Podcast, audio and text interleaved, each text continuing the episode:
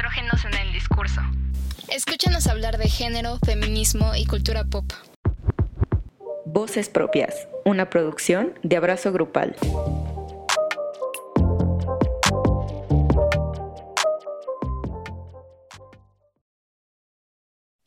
Hola a todas las personas que nos escuchan, qué gusto tenerlos otra vez aquí.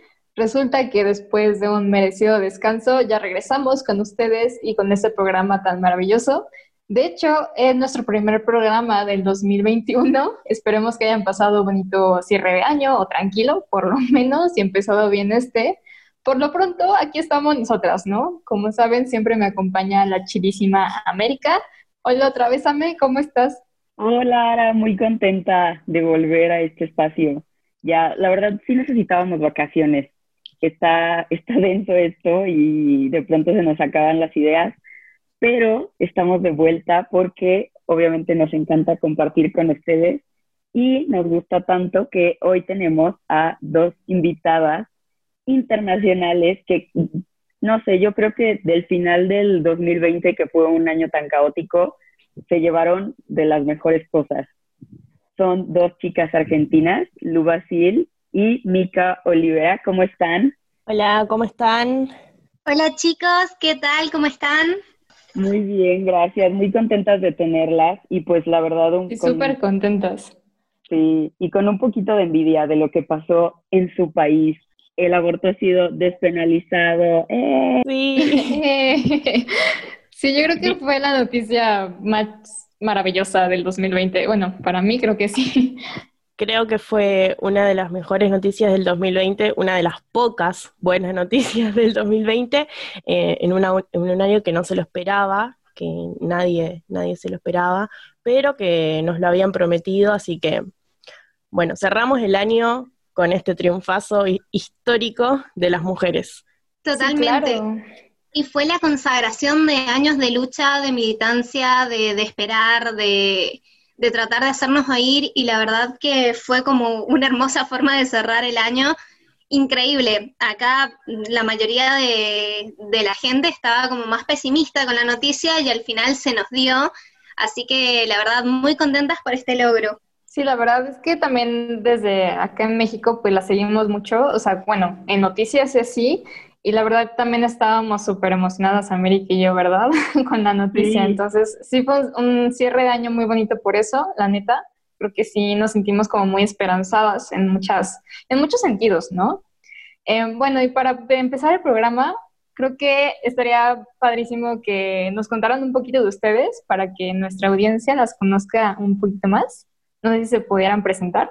Bueno, bien. Eh, bueno, arranco.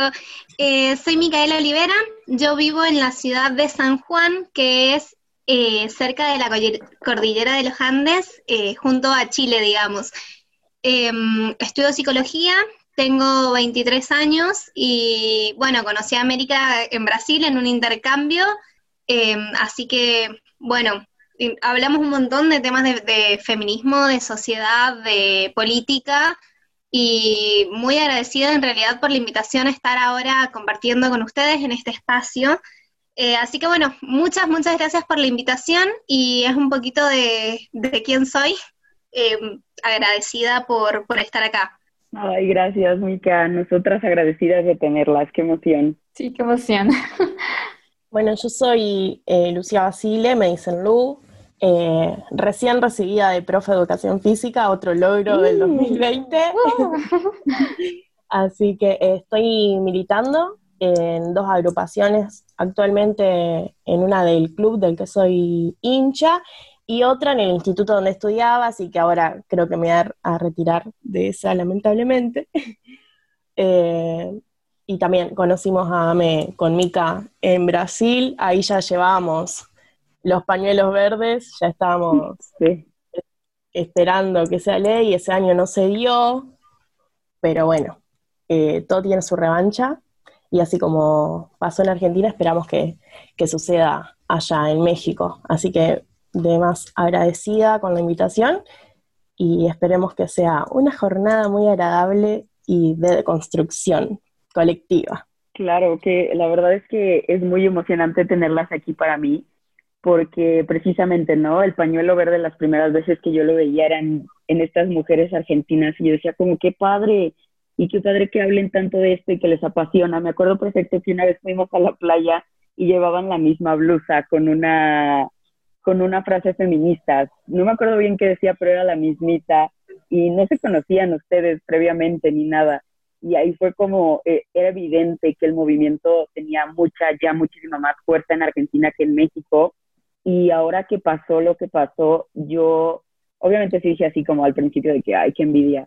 Pero más que envidia, siento que es el cambio esperanzador que necesitábamos en Latinoamérica, ¿no? Que es como, ya pudieron nuestras hermanas de Argentina, también podemos nosotras. Todo esto que salió de que ya pudieron las pibas, ahora vamos las morras, las cabras en Chile, creo que es increíble. Creo que se dejó ver como la unión que tenemos como mujeres simplemente. Sí, me acuerdo, me acuerdo con Mika andábamos las dos con una remera que tenía una frase de Frida Kahlo. Nosotras nos decíamos hermana porque teníamos pensamientos tan, tan iguales que andábamos las dos con la misma, hasta incluso con la misma remera. Eh, pero sí, como decías vos, Jame, que esto sirva de, empuje, digamos, para los demás países. Ahora Chile lo está debatiendo, eh, así que ojalá se dé en la mayoría, que esto le sirva de empuje y de inicio a, todas las pibas eh, de, todo de toda América, de toda Latinoamérica, para que sea legal en todos lados. Como dice Ame, de hecho cuando estábamos en Brasil juntas, nosotras tres, fue cuando se votó acá en senadores, que ese año no se nos dio, y con Lu estábamos justo en, bueno, todas, Ame también, estábamos en un evento de una universidad de, de Brasil, en un evento cultural del intercambio que estábamos haciendo, y paseando por la universidad se veían pañuelos verdes en una universidad al norte de Brasil, en apoyo a, la lucha de Argentina. Entonces es muy impresionante, eh, fue muy fuerte, muy emocionante vivirlo allá y ver cómo se respira solidaridad y que todas estamos del mismo lado, sean del país que sean, cómo todas tiramos para el mismo lado, cómo todas vamos hacia lo mismo. Eh, es muy fuerte y sí, yo tengo esperanza de que se logre despenalizar y legalizar en toda Latinoamérica me parece que es una lucha conjunta y que va muy bien encaminada. Sí, totalmente de acuerdo, creo que es una lucha colectiva precisamente y, mm, hemos tenido como también muchos casos aquí en México, ¿no? De, este sentido de lucha. Por ejemplo, en el estado en el que vivimos, América y yo, pues ya eh, se, han, se ha dado como esta iniciativa, ¿no? De despenalizar el aborto. Lamentablemente no ha procedido como tal, siempre es como rechazada, ¿no? Eh, pero estamos como en pie de lucha y creo que eh, nos da mucha esperanza que mujeres como ustedes nos apoyen, ¿no? Incluso aunque no nos conozcamos como, como tal. Bueno, ustedes sí conocen a América, pero yo no los conozco como tal de ustedes, pero, o sea, se siente bien bonito que el pañuelo verde es símbolo, ¿no? De, de sororidad y de apoyo mutuo, independientemente de, del país que seas, de Latinoamérica. Y me gustaría preguntarles, en un sentido como más personal, ¿de qué manera ustedes han apoyado la lucha para lograr la despenalización del aborto? Em, a mí me pasó que en realidad estudio en una universidad católica eh, que es privada porque es la única universidad en la que está mi carrera, que es psicología, en la provincia. Entonces me pasó que cuando entré a mi universidad yo venía con un pensamiento político e ideológico más, no sé, más, más feminista, un poco más deconstruido que algunas amigas de mi grupo que eran mucho más conservadoras, mucho más religiosas, y al principio era como una cuestión de mucho debate, de, tratar de, visibilizar cuestiones que no estaban visibilizadas. Yo entré a, la universidad en el año 2015 y yo creo que de mi grupo de amigas era la única feminista y, y que estaba a favor del aborto y ya en este año todas mis amigas están a favor del aborto. Entonces es muy impresionante cómo en cinco años se han ido estando, se han ido dando procesos tan profundos en, en la sociedad que cambió la ideología de un montón de personas que de hecho mi provincia es muy conservadora, es de las provincias cuyos diputados y senadores han votado mayormente en contra de la despenalización, y cómo de a poquito, de a poquito, el movimiento ha ido juntando muchas más mujeres, ha ido mujeres, hombres y, y todo tipo de personas, digamos, de todas las edades, porque al principio sí era pura y exclusivamente de mujeres, pero cada vez encontrás más gente que está a favor del feminismo, a favor de la despenalización del aborto y a favor de otro tipo de luchas que se están empezando a debatir, empezando a dar. Y es hermoso cómo se ha ido produciendo muy paulatina y muy progresivamente todos estos cambios. Em, bueno, yo voy a empezar confesando, aunque me dé vergüenza. yo era provida y me enteré, o sea, lo recordé hace este año me apareció un, recuerdo en Facebook donde yo compartía hace ocho, años, eh, estoy a favor de la vida, no sé qué. Así que bueno, con mucha vergüenza lo confieso, pero, pero eh, estoy muy, eh, muy feliz de haber tenido la posibilidad de, construirme y de ver más allá de, mi situación, de mi, de mi ombligo, como acá decimos, ver fuera de nuestro ombligo, ver eh, las otras situaciones, otras mujeres, otras experiencias, otras vidas que no son las mismas que paso yo. Ahí me di cuenta que, tenía que, luchar por esto. Eh, yo vivo en un pueblo donde hay solo mil habitantes y acá todavía el, aborto y el feminismo es como muy rechazado. Eh, yo vivo debatiendo eh, por redes sociales o, por personas que vienen acá a mi casa eh, estos temas, pero todavía están muy cerrados. Pero yo tuve la posibilidad de irme a estudiar a una ciudad y fue ahí cuando me fui haciendo un poco más feminista de lo que era acá, de lo que podía ser acá y de lo que conocí acá.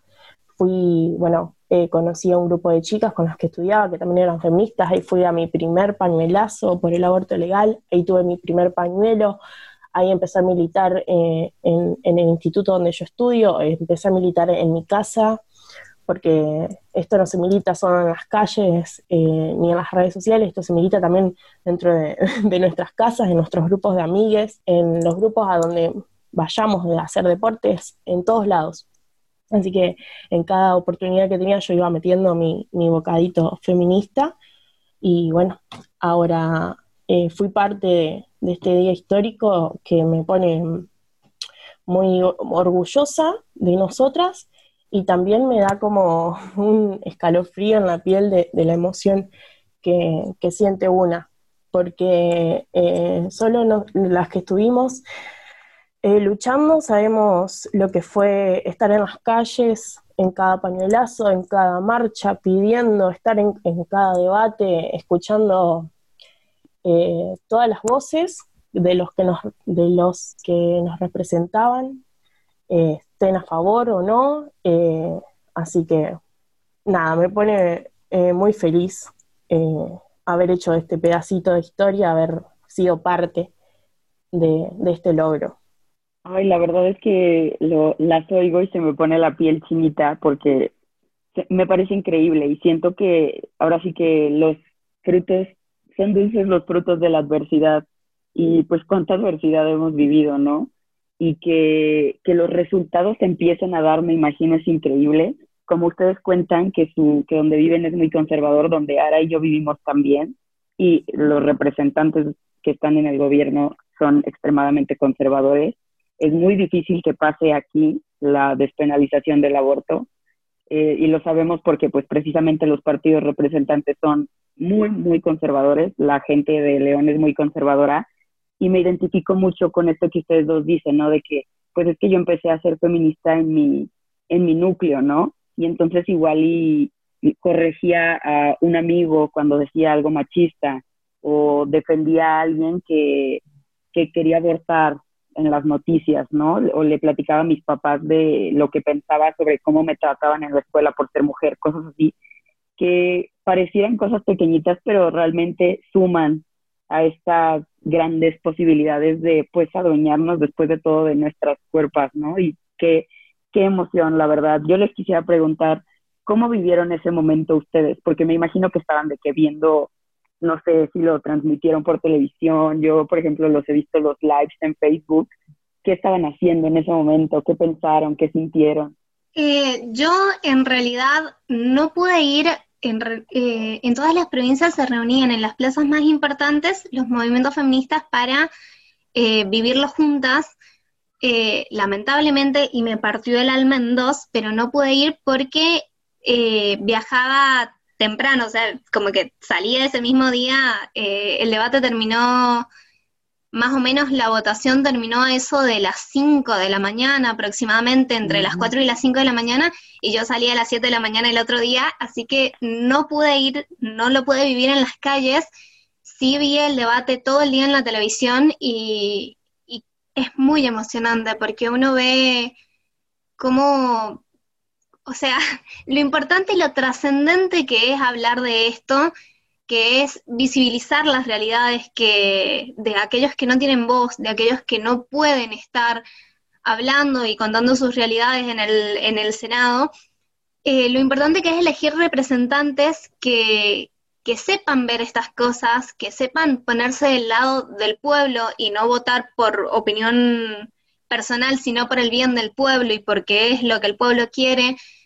Fue muy, muy loco lloré con varias, con varias eh, posturas de senadores, me enojé con otras, se mete mucho en esto.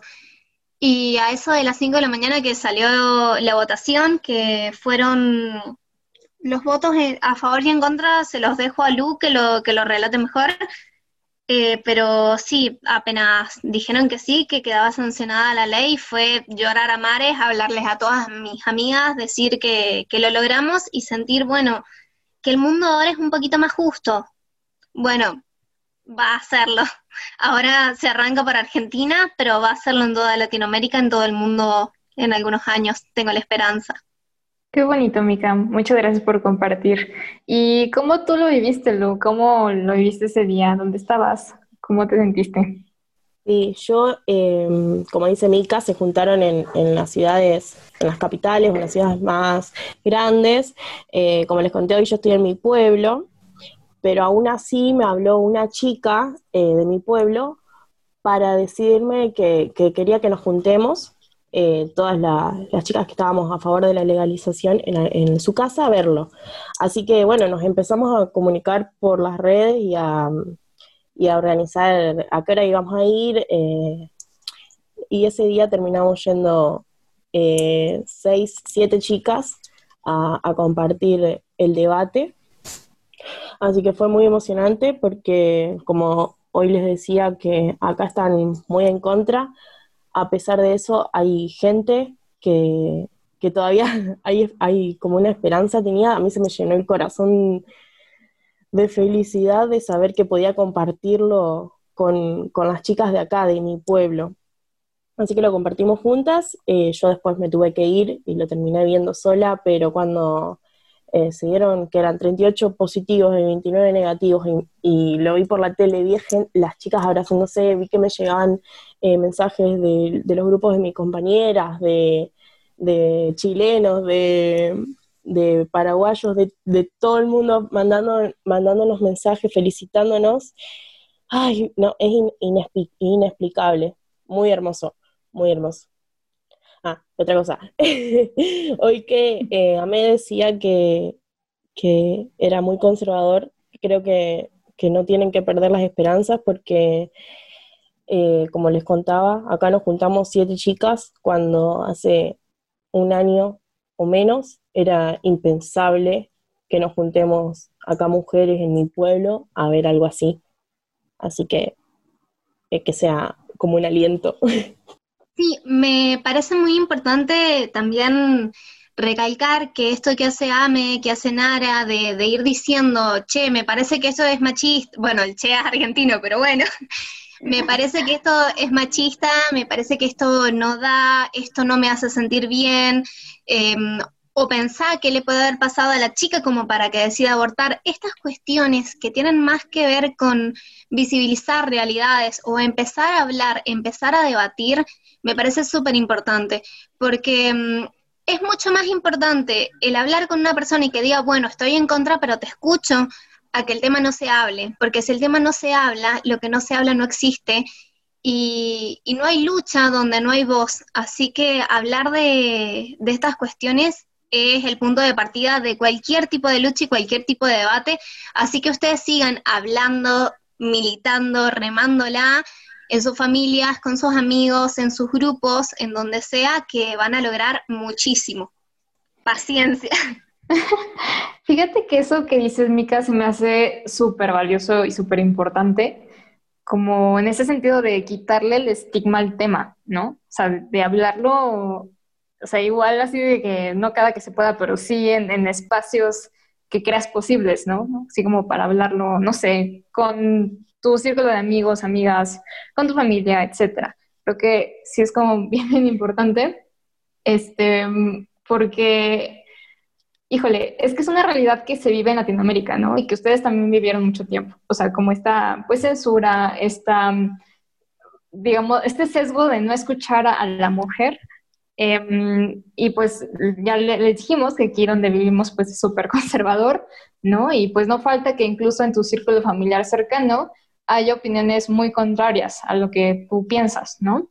También me gustaría como preguntarles ¿cómo lo han vivido desde su ámbito familiar? O sea, si se han acercado a su familia a hablar de este tema, eh, si las apoyaron, o sea, si en su familia o en su círculo social cercano apoyaron esa noticia de que en Argentina se despenaliza el aborto, o cómo ha sido para ustedes? Bueno, em, afortunadamente, y lo agradezco con todo mi corazón porque es algo que valoro mucho, eh, mi familia es de mente bastante abierta. Eh, acá vivo con mi mamá, mi papá y mi hermano menor, y están todos a favor del, eh, del aborto. Están todos a favor en realidad de todo lo que sea como ampliación de derechos para las personas, eh, a favor del movimiento LGBT, a favor de cualquier tipo de, de, ay, ay, perdón, de luchas que, que sumen, que, que hagan.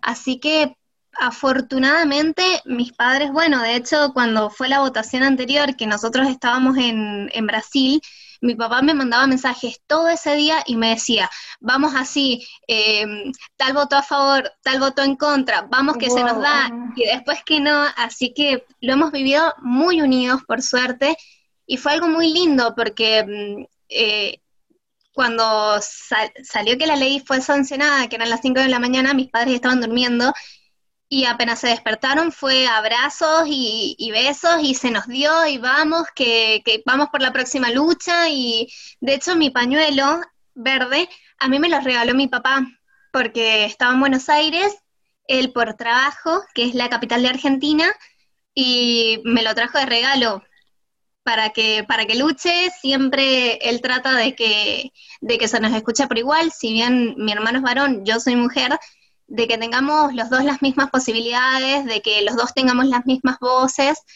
Y me parece muy importante eh, tratar de educar, porque bueno, nosotras ya hemos, ya hemos sido educadas de una manera, pero tratar de que cuando nosotras somos madres, y si deseamos serlo, que la educación sea, sea así, que se pueda hablar, que se pueda pensar y que no se los obligue a los niños a como repetir el mismo discurso ideológico que tengan los padres.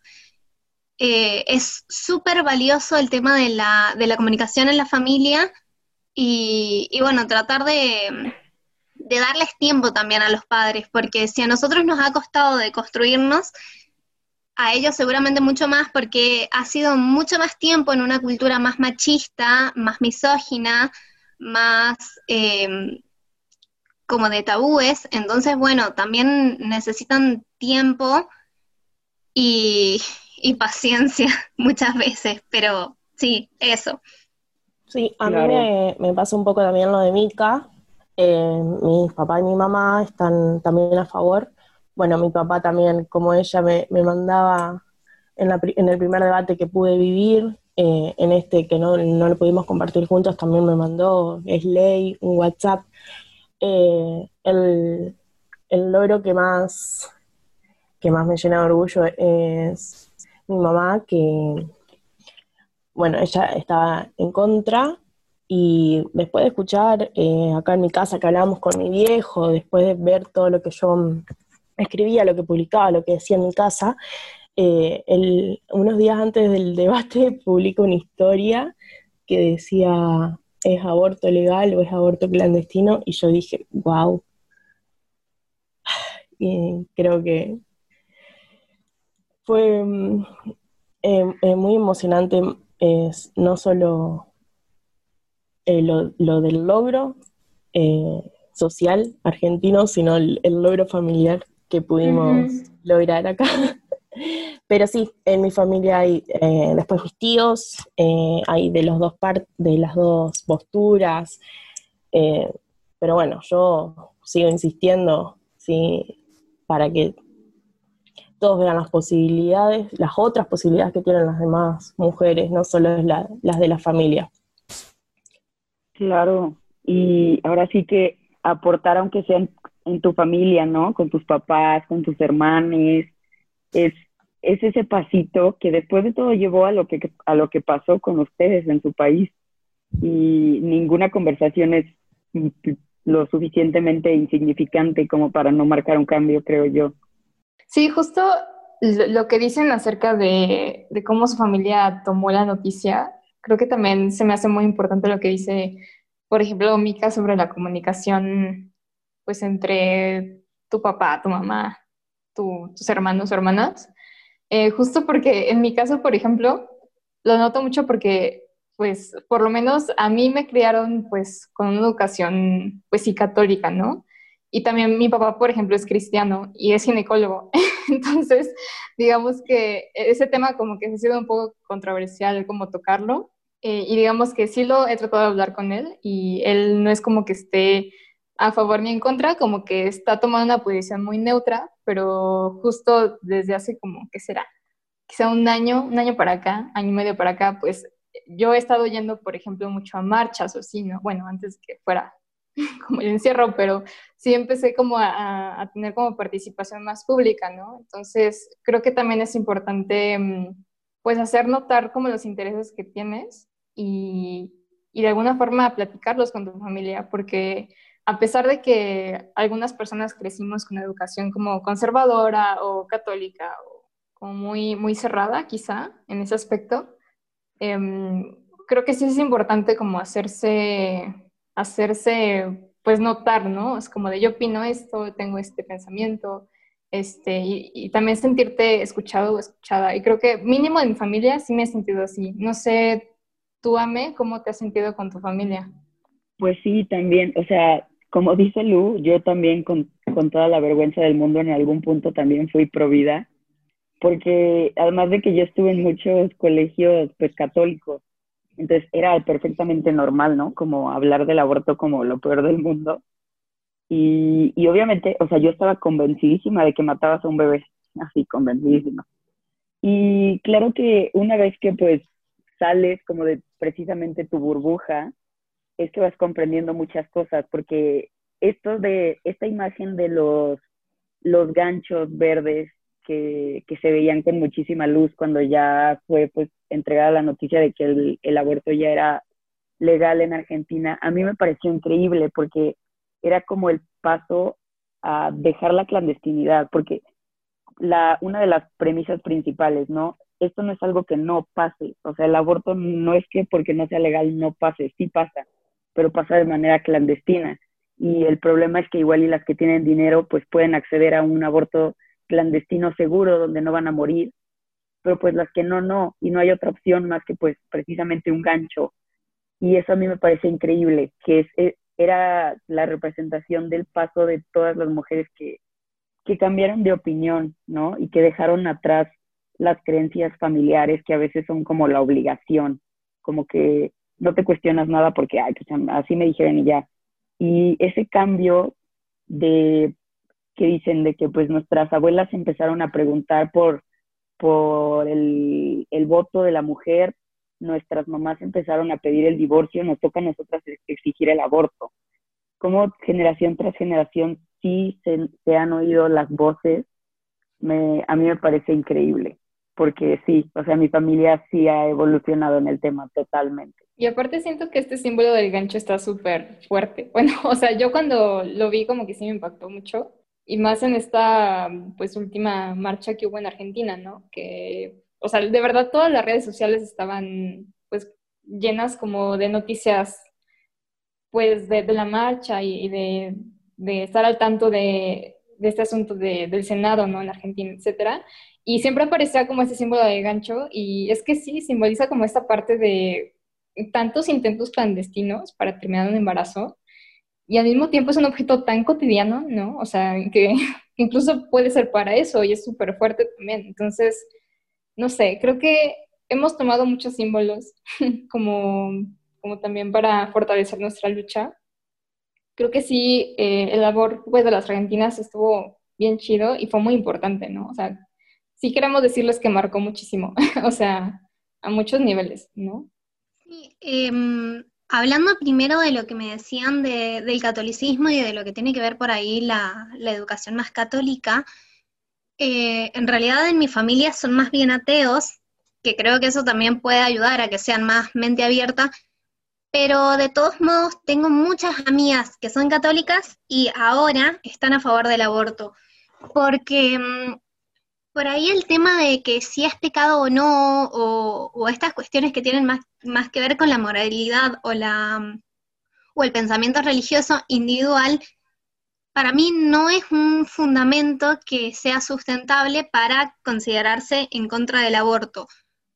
Porque lo que elija hacer otra persona con su vida no, no tiene que ser una cuestión de que estoy en contra porque ella está pecando o lo que sea me parece que si uno quiere fundamentar sus decisiones en la religión, está bien, pero no tiene que ser una, como una excusa para querer decidir lo que hace el otro.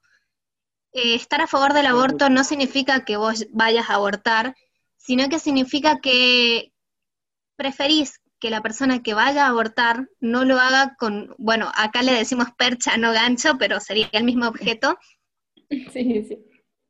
que no sea, que no sea sola, que no sea oscuras, que no muera, que no tenga miedo y que no sea, como también dice Ame, que no sea un beneficio de clase, que la chica que tiene plata pueda abortar en una clínica privada agarrándole la mano a su mamá y que la chica que no tiene plata muera desangrada por meterse una percha para intentar abortar con eso. Em, no tiene que ser, o sea, ser católica o no ser católica es decisión de cada una, pero me parece que no tiene que ser una excusa como para tratar de, definir si lo que hace el otro está bien o mal. Eh, no nos toca a nosotras juzgar o decidir sobre la moralidad de lo que elija otra persona, sino tratar de, de que pase su vida lo mejor posible. Y si no tuvo los recursos que yo tengo, si no tuvo la educación que para ahí uno tiene, si no tuvo las posibilidades, las oportunidades o los recursos de la, de la entidad que sean, em, que lo que decida hacer sea seguro. Sí, sin, ir más lejos, en, el debate del Senado, más que nada, eh, los argumentos de la mayoría de las que estaban en contra era, eran las creencias religiosas, pero hubo una, una mujer, no me acuerdo el nombre en este momento, que, bueno, se proclamó como, como católica pero dejó de lado sus creencias y votó a favor. Y eso está es genial, es genial que, se empiece a dejar eh, de lado las cosas que, nos impiden los derechos, como es la iglesia, eh, y se empieza a pensar eh, en el otro, en la otra, en el, otro. Y después también me sorprendió mucho del, debate, como decía Oyara, el tema del tabú, como es tabú todavía hablar de aborto. El aborto es algo que pasa. Ahora, mientras nosotras estamos acá en videollamada, hay mujeres que afuera eh, están abortando. Algunas, lamentablemente, con perchas o con hojas de lo que sea, y otras, si tienen eh, las posibilidades económicas, un poco más seguro. Eh, pero como el tabú también nos, nos impide obtener los derechos, nos impide poder decidir sobre nuestros cuerpos. Em, y me, hicieron acordar a un video que se hizo muy viral de un buscador de Google, eh, que si vos pones cómo abortar, te aparece eh, como las opciones, un montón de opciones con las cosas con que, con que se puede abortar, y si eso no te da como un poco de escalofrío en el cuerpo, eh, porque, a ver, si está eso es porque lo buscaron, porque hay mujeres que llegaron a buscar en Google cómo abortar y, bueno, en, las peores condiciones. Claro, claro. Sí, sí, yo también me he visto ese video, está súper fuerte. Para agregar a lo que dice Lu, el discurso del que habla es muy fuerte, las invito a verlo.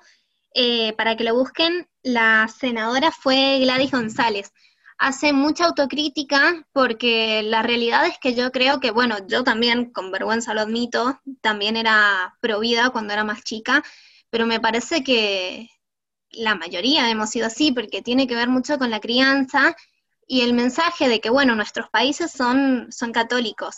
El mensaje, la, la bajada de línea religiosa tiene que ver mucho con, con de este tema no se habla y si se te cruza por la cabeza sos una asesina y, estas cuestiones que si no se hablan, no, uno no empieza a ver otras realidades. Antes ni se nos pasaba por la cabeza pensar en que, en que había gente que abortaba.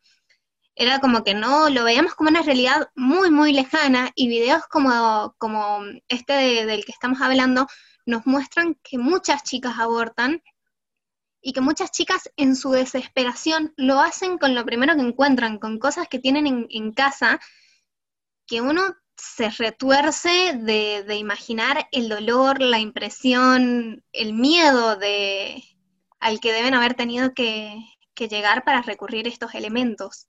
Sí, claro, totalmente. Yo veía mucho, leí un post que se me hizo muy interesante, que decía que la clandestinidad no era mala en sí, y yo pensaba, pues sí, no es mala cuando precisamente tienes este beneficio de clase, ¿no? Porque igual y si lo tienes puedes conseguir misoprostol. O igual si lo tienes, tienes amigas que están educadas igual que tú en esta doctrina feminista y te van a ayudar y te van a apoyar y no lo vas a hacer, no lo vas a hacer sola. No, en sí no es malo, o sea, si, si lo deseas y lo necesitas hacer, no es como que se te condene por hacerlo, pues al contrario, ¿no? Seguro va a haber alguna feminista que te apoye. El problema es que pues esta clandestinidad es peligrosa para muchas. Si fuera para todas con misoprostol, en cuanto se enteraron, pues, pues bueno, ¿no?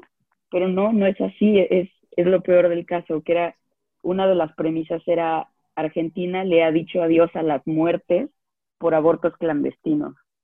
Y creo que eso habla muchísimo de precisamente cómo han dado ustedes a entender su movimiento, porque aquí en México todavía no se ve tanto como o sea, se hace para prevenir la muerte de una mujer que no desea estar embarazada y se ve más como vas a matar al feto o vas a matar a un niño, un ingeniero, ¿saben? O sea, es, es, un, es como un punto que todavía no hemos superado. Sí, eh, la disputa acá claramente ya pasó a ser, no, muchos todavía lo, lo, sostienen de que es matar una vida, pero acá pasó a ser o es legal, o lo hacen legal, o va a seguir siendo clandestino. Eh, a ver, todos conocemos a alguien que ha abortado, no podemos seguir mirando para otro lado. Así que yo creo que eso también fue como un impulso para la, sociedad entera de, saber y de reconocer que el aborto existe, que lo que tenían que hacer eh, los legisladores, nuestros representantes, era elegir si era legal, si las pibas no, no iban presas por abortar, si no se morían para ver, abortar, o si seguía todo igual, si las chicas se ponían agujas de tejer, percha, o iban a una clínica eh, clandestina, insalubre, a abortar. Creo que esa fue la, discusión que, se empezó a abrir, más que matar a un bebé. Sí, claro. Sí, sí, sí. y es que siento que también, pues, parte de de esta chamba o del trabajo de quitar el tabú es precisamente confrontar a las autoridades o al Estado en lo que están haciendo pues mal, ¿no? porque a fin de cuentas la población sigue discriminando mucho a mujeres que abortan, ¿no? Y, y no se ve, por lo menos igual, como dice Ame, aquí en México está más del lado de que si abortas estás matando una vida, ¿no? O sea, según. Pero realmente el aborto también puede ser una opción de vida, ¿no? O sea, es, es incluso positivamente liberadora, ¿no? De muchas mujeres, de una carga que no quieren tener. Pero sí, es una conversación que, que se tiene que, que, seguir como, no sé, luchando, dando, etcétera, pero sí a más como niveles incluso públicos. Eh, también me gustaría, bueno, me llegó una pregunta y me gustaría como saber su opinión. Eh, ¿Cuál creen ustedes que sea la mejor manera para entablar una conversación un diálogo o una introducción con alguna mujer que quizá está en duda acerca de, de pues esta onda de despenalizar el aborto, ¿no? Porque justamente pensando en quizá las nosotras del pasado, que quizá todas pasamos por esta etapa de que quizá éramos pro vida, nos cambiamos a ser pues feministas y como saber más de, del tema, eh, ¿cómo ustedes creen que es la mejor manera, no? Para entablar la conversación. Eh, bueno, qué difícil, qué difícil. Eh, yo creo que en realidad primero armarse de paciencia porque si la persona, si la otra persona está como muy cerrada en su postura, eh, por ahí nos podemos como comer un par de discusiones o de malos tratos sin que nosotros los busquemos, pero porque son, son temas muy delicados y que últimamente, mm, al menos acá, como que movilizan mucho la sensibilidad de la gente, porque está todo tan fresquito que, que hay mucha gente que directamente se ha peleado por estar algunos a favor del aborto, otros ser pro vida. Entonces, eh, nada, tratar, me parece a mí, tratar de evitar la pelea y, y pensar que, bueno, a todos les toma tiempo la deconstrucción, a algunos se le hace algunos temas un poco más fáciles que a otros, pero nada, primero armarse de paciencia y después tratar de entender que no es una cuestión de moralidad individual, de si yo creo o no que es matar un bebé, de si yo creo o no que está bien, de si yo lo haría o no lo haría, sino que es una, una cuestión social y de salud pública que trasciende nuestra, como nuestra vida o nuestra existencia y pasa a ser una cuestión de, de todas las mujeres, una, una cuestión de, del poder decidir, una cuestión de, de, armar su proyecto de vida y que mm, no todas tienen los mismos recursos que nosotros, no todas han podido eh, como terminar la educación primaria y secundaria, bueno, no sé allá cómo son los niveles, pero acá sería primaria y secundaria, no todos han tenido oportunidad de acceder a la educación sexual integral, no todos tienen el conocimiento o el acceso a métodos anticonceptivos. Entonces, entender que, que el hecho de que yo no vaya a abortar no significa que, que tenga que estar en contra del aborto porque estaría siendo como, como una opción un poco egoísta decir, porque yo no, los demás no estar a favor del aborto no obliga a las personas a que aborten, sino que les, les da una opción más para que decidan qué quieren hacer con sus vidas. Y, y bueno, me, me parece que la manera de encarar esa conversación sería tratar que de a poquito la gente entienda que hay un montón de realidades y que no porque que, o sea, que no sea, como estábamos hablando antes, que no sea un privilegio de clase el poder decidir, sino que les corresponda a todas. Sí, eh, yo también creo que esto eh, es como educar con mucha paciencia, es como ser un maestro o una maestra e ir de a poquito con las que están, con les que están en contra, con eh, armado de paciencia claramente, y también tratar de que empaticen. La empatía acá es fundamental, eh, que vean que los recursos no son los mismos, que los derechos, que lo que yo sé de educación sexual no es lo mismo que sabe otra mujer, porque acá como que mm, se, se junta eh, a todas las personas en que, bueno, todos saben cómo cuidarse y no, no todos saben cómo cuidarse. Y si pasa, yo tengo derecho a decidir sobre mi cuerpo. Y eso es algo que, también tenemos como que empoderar a las mujeres a que pueden decidir sobre su cuerpo, porque toda la vida eh, no nos dejaron decidir. Y esto es como un pasito hacia nuestra libertad también, intentar ir por ese lado. Somos mujeres, nos merecemos esto, queremos esto, eh, podemos elegir sobre tal o tal cosa. Hay, hay algunos relatos que les cambian el nombre a, las mujeres, pero que son muy fuertes, como eh, también decir, bueno, Marta, por ejemplo, tiene cuatro hijos y, ya no, no quiere tener más hijos, no quiere tener más hijos, no puede tener más hijos eh, y quiere abortar. Eh, o, o, el marido la obliga a tener relaciones y ella no quiere a tener relaciones, es una, bueno, la viola, y ella no quiere tener ese hijo. Entonces también que se pongan en el lugar de las demás personas. Creo que, empatizar, tratar de que empaticen eh, por otras mujeres, que es un poco la sororidad, eh, es fundamental eh, en las charlas que, que se encaren. Sí, claro, totalmente. Y qué difícil. Me imagino todas aquí hemos estado en alguna de estas conversaciones que incluso como que te desesperas y llegas a pensar de que, ay, ¿sabes qué? Ya que sigue estando en contra. Pero justo ese, esa terquedad, esas ganas de, de reclamar nuestro cuerpo y, y ese insistir y no quedarnos en el, ay, pues que piense lo que quiera o en el me da igual, es lo que nos ha permitido adueñarnos de nuestro cuerpo y pues al menos en el 2020 floreció eso en Argentina. La verdad es que felicidades, qué padre, qué envidia y sobre todo qué esperanza.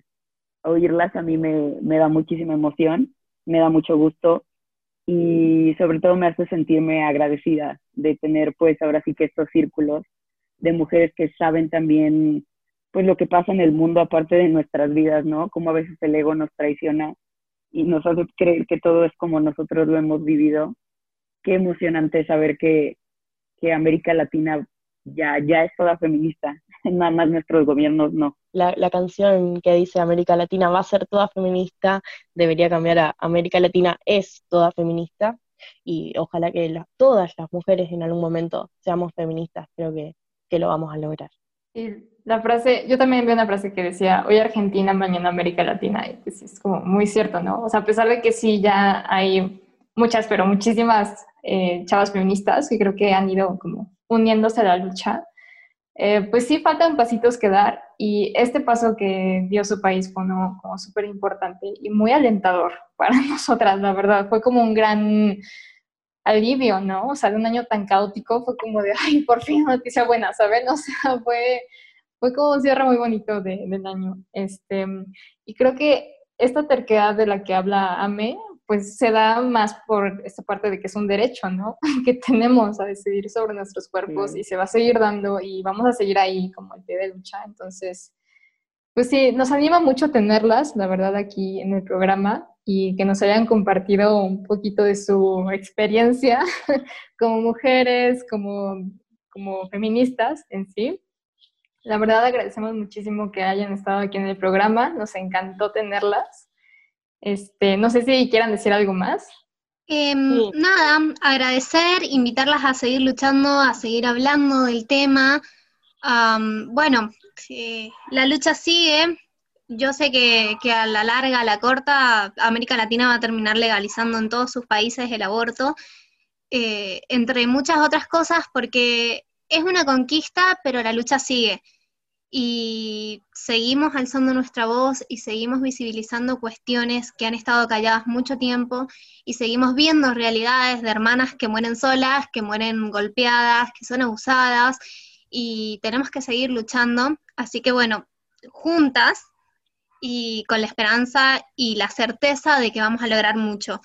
Y muchísimas gracias por la, por la invitación. La verdad que la charla fue hermosa, muy emocionante y bueno, muy agradecida de nuevamente por estar acá.